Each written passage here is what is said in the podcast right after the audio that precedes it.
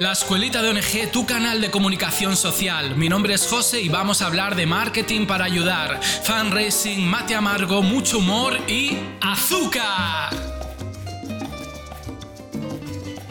No, no te voy a hablar de películas, no te voy a hablar de Netflix como plataforma audiovisual.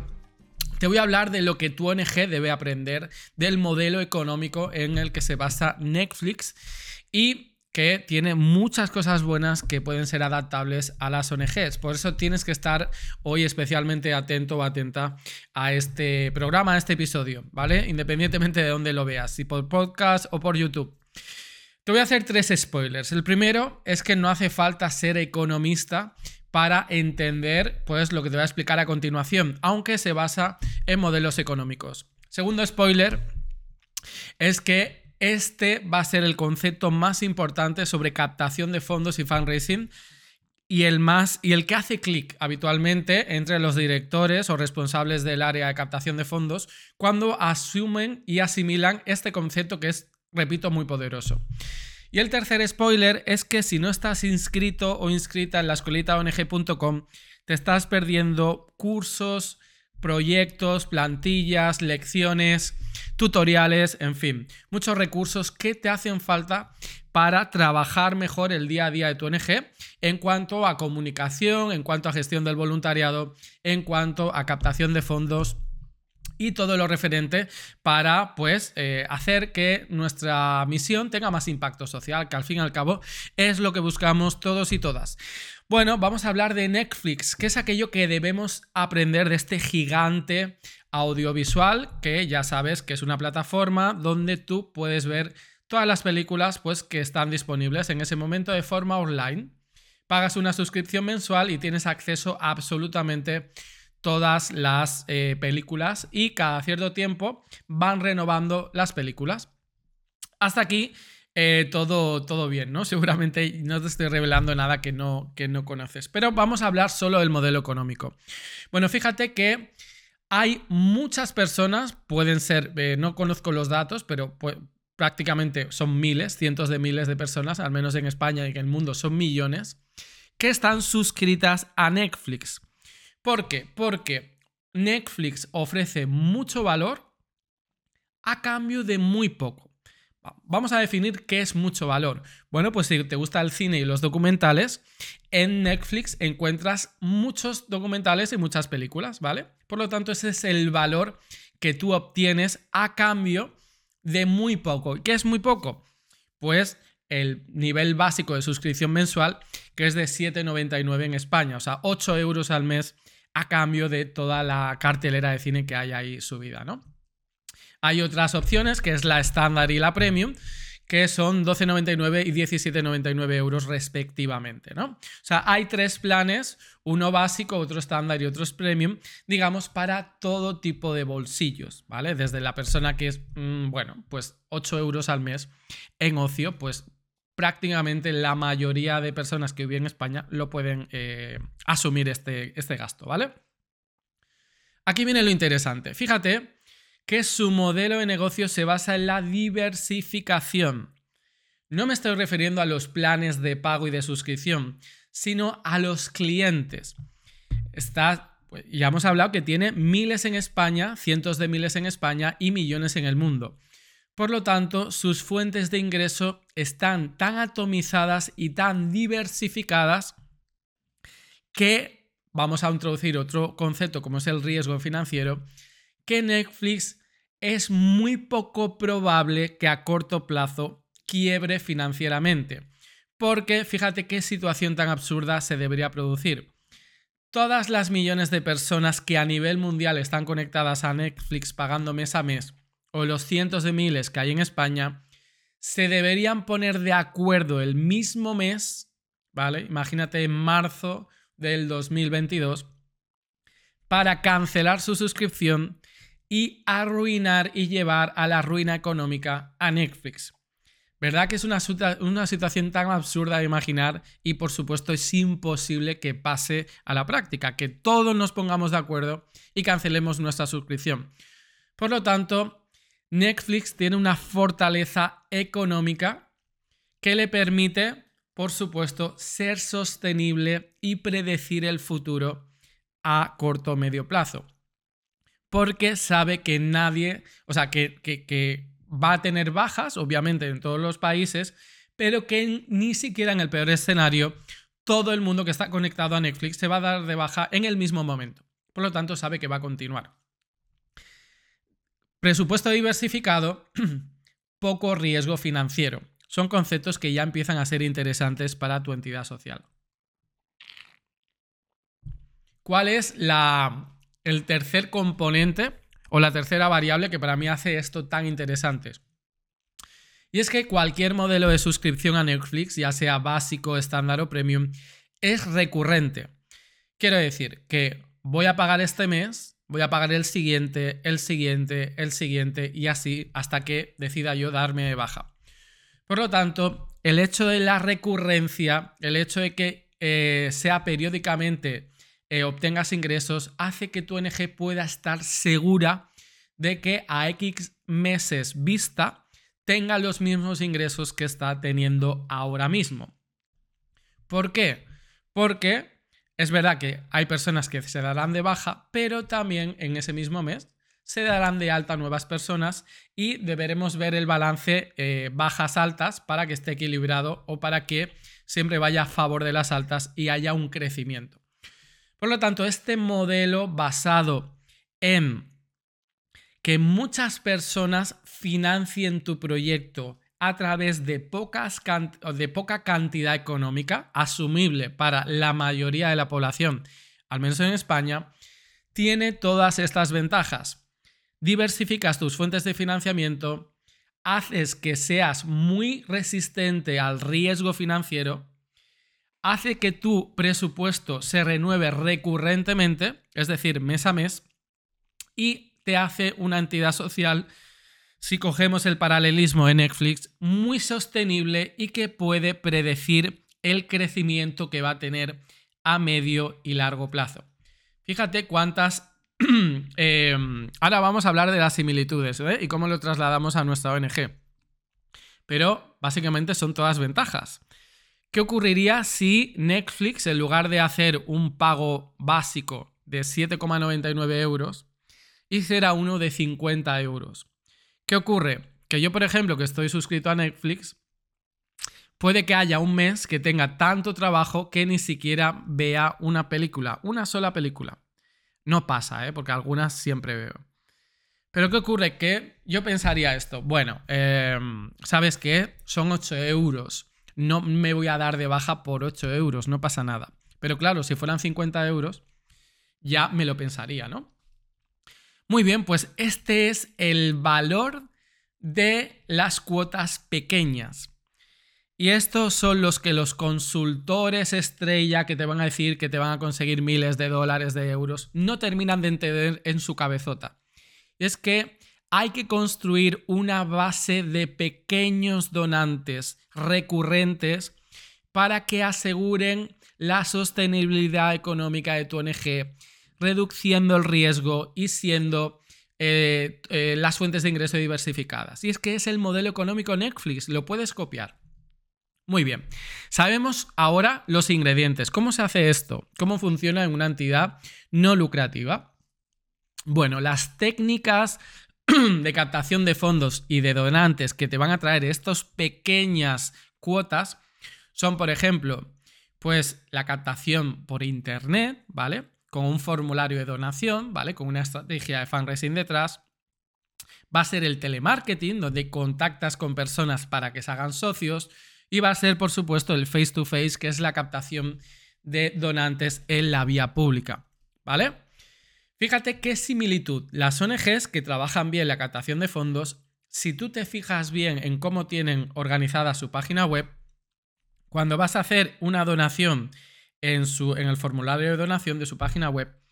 O cuando alguien en la calle te para para que te hagas socio o cuando alguien te llama por teléfono, casi siempre te da tres opciones y tres posibilidades. Tal cual hacía Netflix con el Netflix, el plan básico, el estándar y el premium. 7,99 euros, 12,99 euros y 17,99 euros. ¿Cómo se traslada esto al mundo de las ONGs? tú tienes que habilitar cuotas mensuales, es decir, donaciones recurrentes, para que todo el mundo pueda participar. Por ejemplo, a partir de 10 euros al mes, ¿vale? Nuestra ONG, con tu ayuda económica, puede hacer posible que, por ejemplo, un proyecto se lleve a cabo. ¿Cómo? ¿Cómo se traduce esto? Pues, por ejemplo, comprando packs escolares para dos niños pequeños en edad de alfabetización, por ejemplo. O comprando un kit sanitario o comprando tres, me lo invento, tres vacunas o ayudando a un refugio a que un perro y un gato coma por una semana. O sea, hay que hacer paralelismos en función de tu eh, causa social. Entonces, fíjate, como es muy habitual la donación de 10 euros, una donación de 15 euros y una donación de 20 euros. Y luego es verdad que hay siempre la opción abierta de elige tú tu propia cantidad. Pero es importante poner las cantidades porque las personas necesitamos que nos bajen de un, de, un cierto nivel de abstracción. Porque si tú le dices colabora o dona, yo no sé si para ti es importante que yo te done 5 euros o 500 euros. Me tienes que decir tú unos marcos de referencia. Y para eso está esta escala de precios basada en tres opciones. Muy bien, fíjate que si empezamos a construir mediante estas técnicas de captación de fondos que te he comentado antes, una base de pequeños donantes en las que cada mes, por ejemplo, un equipo de face to face te, traiga, no sé, me lo invento, 30 personas que apoyen con 15 euros al mes tu causa social. Más tu equipo de telemarketing que te traiga 30 personas. Más por internet que venga otras 15 personas. A lo mejor cada mes puedes tener 50 nuevas altas de personas que quieren apoyar el trabajo de tu entidad social con pequeñas cuotas. Ok, pues en un mes, si 50 personas dan una cuota de 10 euros, pues es fácil de calcular, ¿no? Pues multiplicas el número de personas por la cuota de donación y te saldrá el número total. Pero el número total eh, no es lo importante. Lo importante es la proyección es decir, el tiempo que estas personas van a estar apoyando a tu entidad social. Imagínate que yo quiero colaborar con 10 euros. Con 10 euros míos al mes probablemente hagas muy pocas cosas. Pero vas a hacer muchas cosas si yo en lugar de un mes estoy un año, que ya serían 120, y en lugar de un año estoy 10 años, que ya serían 1.200 euros. Pues bueno, multiplica 1.200 euros, ¿vale? Con una esperanza de vida del donante por los 50 nuevos donantes que te vienen cada mes, gracias a tus equipos de fundraising y de captación de fondos. Tú me dirás, pero José, eh, ¿qué ocurre? Ocurre que es verdad que puedo traer nuevos donantes, pero también tengo bajas. Bueno, ok, esto es normal. Todas las ONGs tienen bajas, igual que las plataformas como Netflix. Tienen cancelaciones de suscripción mes a mes. Pero tienes que encontrar un equilibrio entre que las bajas sean mucho más altas, entre que las altas, perdona, sean mucho más eh, numerosas que las bajas, ¿vale? Entonces, sabiendo estos conceptos, sabiendo que lo importante no es conseguir la gran subvención, por ejemplo, de 50.000 euros, que te puede solucionar unos meses, pero que no te ayuda a construir la sostenibilidad y predecir cuál va a ser el futuro económico de tu ONG. Porque tú no puedes asegurar que cada mes vas a recibir una subvención de 50.000 euros, pero sí que puedes asegurar de que cada mes puedes generar 50 nuevos donantes en tu ONG, gracias a las técnicas de fundraising. Por lo tanto, quiero que seas inteligente y que no te dejes eh, persuadir, digamos, por aquellas personas que quieren conseguir mucho dinero de una sola vez, por una única vez, porque esto es eh, pan para hoy y hambre para mañana. Fíate de los consultores, de los asesores, de los consejeros de ONG, que quieren siempre, imagínate que es una pirámide, como Egipto, ¿vale? Que están empeñados en construir la base, la base piramidal, en construir los cimientos con pequeños donantes que ayuden a soportar el trabajo de tu ONG. Esta es la base. Esta es la base. Si tú no tienes este concepto asimilado, eh, vas muy mal y te estarás dejando esto deslumbrar por grandes cantidades económicas que no pueden asegurar que tu ONG sobreviva de aquí a cinco años. En cambio, si te empiezas a enfocar lo antes posible en conseguir pequeños donantes, vas a dar pasos lentos, pero pasos seguros. Entonces, sabiendo esto, tendrás que entender de las métricas que se manejan en captación de fondos y en captación de fundraising. Por ejemplo, el ROI, que es el retorno de la inversión, ¿vale? En inglés, Return of Investment, ¿vale? Se retorno de la inversión, concretamente cuando se rentabiliza la inversión de la acción de fundraising. Es una fórmula que tienes que tener en cuenta siempre. Es los ingresos netos dividido entre los costes. Se entiende mejor mediante un ejemplo. Mira, el coste de adquisición de un socio que done 10 euros al mes ha sido de 120 euros. Es decir, que yo he tenido que invertir en mi equipo de telemarketing, en mi equipo de face to face, en mi estrategia digital, que a lo mejor incluye publicidad, 120 euros, ¿vale? Eso es cada 120 euros que invertimos en la campaña de fundraising, ¿vale? Conseguimos un socio nuevo. Cuando este socio dona 10, que dona 10 euros al mes cumpla un año, habrá donado 120 euros a la entidad. La misma cantidad que ha costado su adquisición. Por esto, este concepto se llama el coste de adquisición. Por lo tanto, el retorno de la inversión, es decir, el ROI, se produce el mes siguiente al haberse cumplido el año, es decir, el mes número 13, cuando los 10 euros entren de forma íntegra a la ONG y hayan saldado pues la cuenta y la deuda que tenías pendiente pues con la inversión en face to face. Mira, el ROI es importante para que proyectes tus, em, tus futuras campañas de eh, captación de fondos, pero en mi opinión la métrica más importante es el lifetime value. Esta es la métrica que da sentido a toda la captación de fondos y el fundraising y que está basada en los pequeños donantes y las microdonaciones. El lifetime value, que a veces lo verás representado por eh, las siglas LTV, es el número total de meses que un socio está apoyando a una ONG de forma económica, ¿vale? Por lo tanto, es multiplicar la cuota mensual por el número de meses totales que ha estado desde que entró por primera vez hasta que se ha dado de baja como socio donante, ¿vale? Entonces, nunca menosprecies a una cantidad tan pequeña como pueden ser 10, 15, 20 euros al mes. Porque si multiplicas por todos los meses que una, que una persona está apoyando a una entidad social, puedes sorprendente con las cifras que te van a salir en la calculadora y puedes que te replantees el hecho de empezar a construir tu casa, el lugar por el tejado, que simboliza las donaciones grandes y todo esto, sino construir como se construyen las casas y los hogares, que es edificando, es poniendo los cimientos, ¿vale? Entonces, esto es lo que hace muy bien Netflix y lo que hacen todos los modelos económicos que se basan en una suscripción mensual o anual recurrente.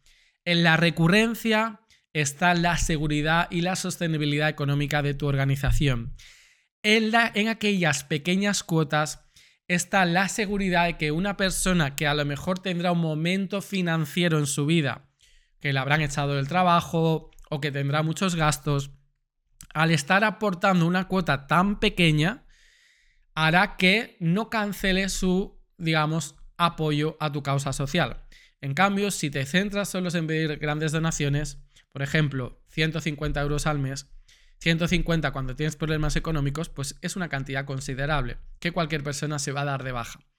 Así que mi recomendación es que te centres en las pequeñas eh, donaciones, ¿vale? Y que construyas una base.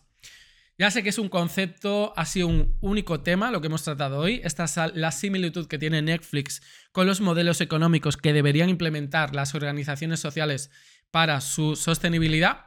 Y espero que te haya quedado claro y que te haya hecho un clic en la cabeza. Si quieres más fundamentos económicos, más conocimientos sobre marketing social y fundraising, captación de fondos, yo te espero en la escuelitaong.com. Vas a ver que la mayoría de los cursos son de captación de fondos y de comunicación orientada a la captación de fondos. La lascuelitaong.com. Y si me quieres comentar algo, ya sabes que en la, en la parte de contacto me puedes eh, sugerir cualquier tema o hacerme cualquier tipo de duda o consulta. Te agradezco mucho tu atención y nos vemos en el siguiente. Hasta luego.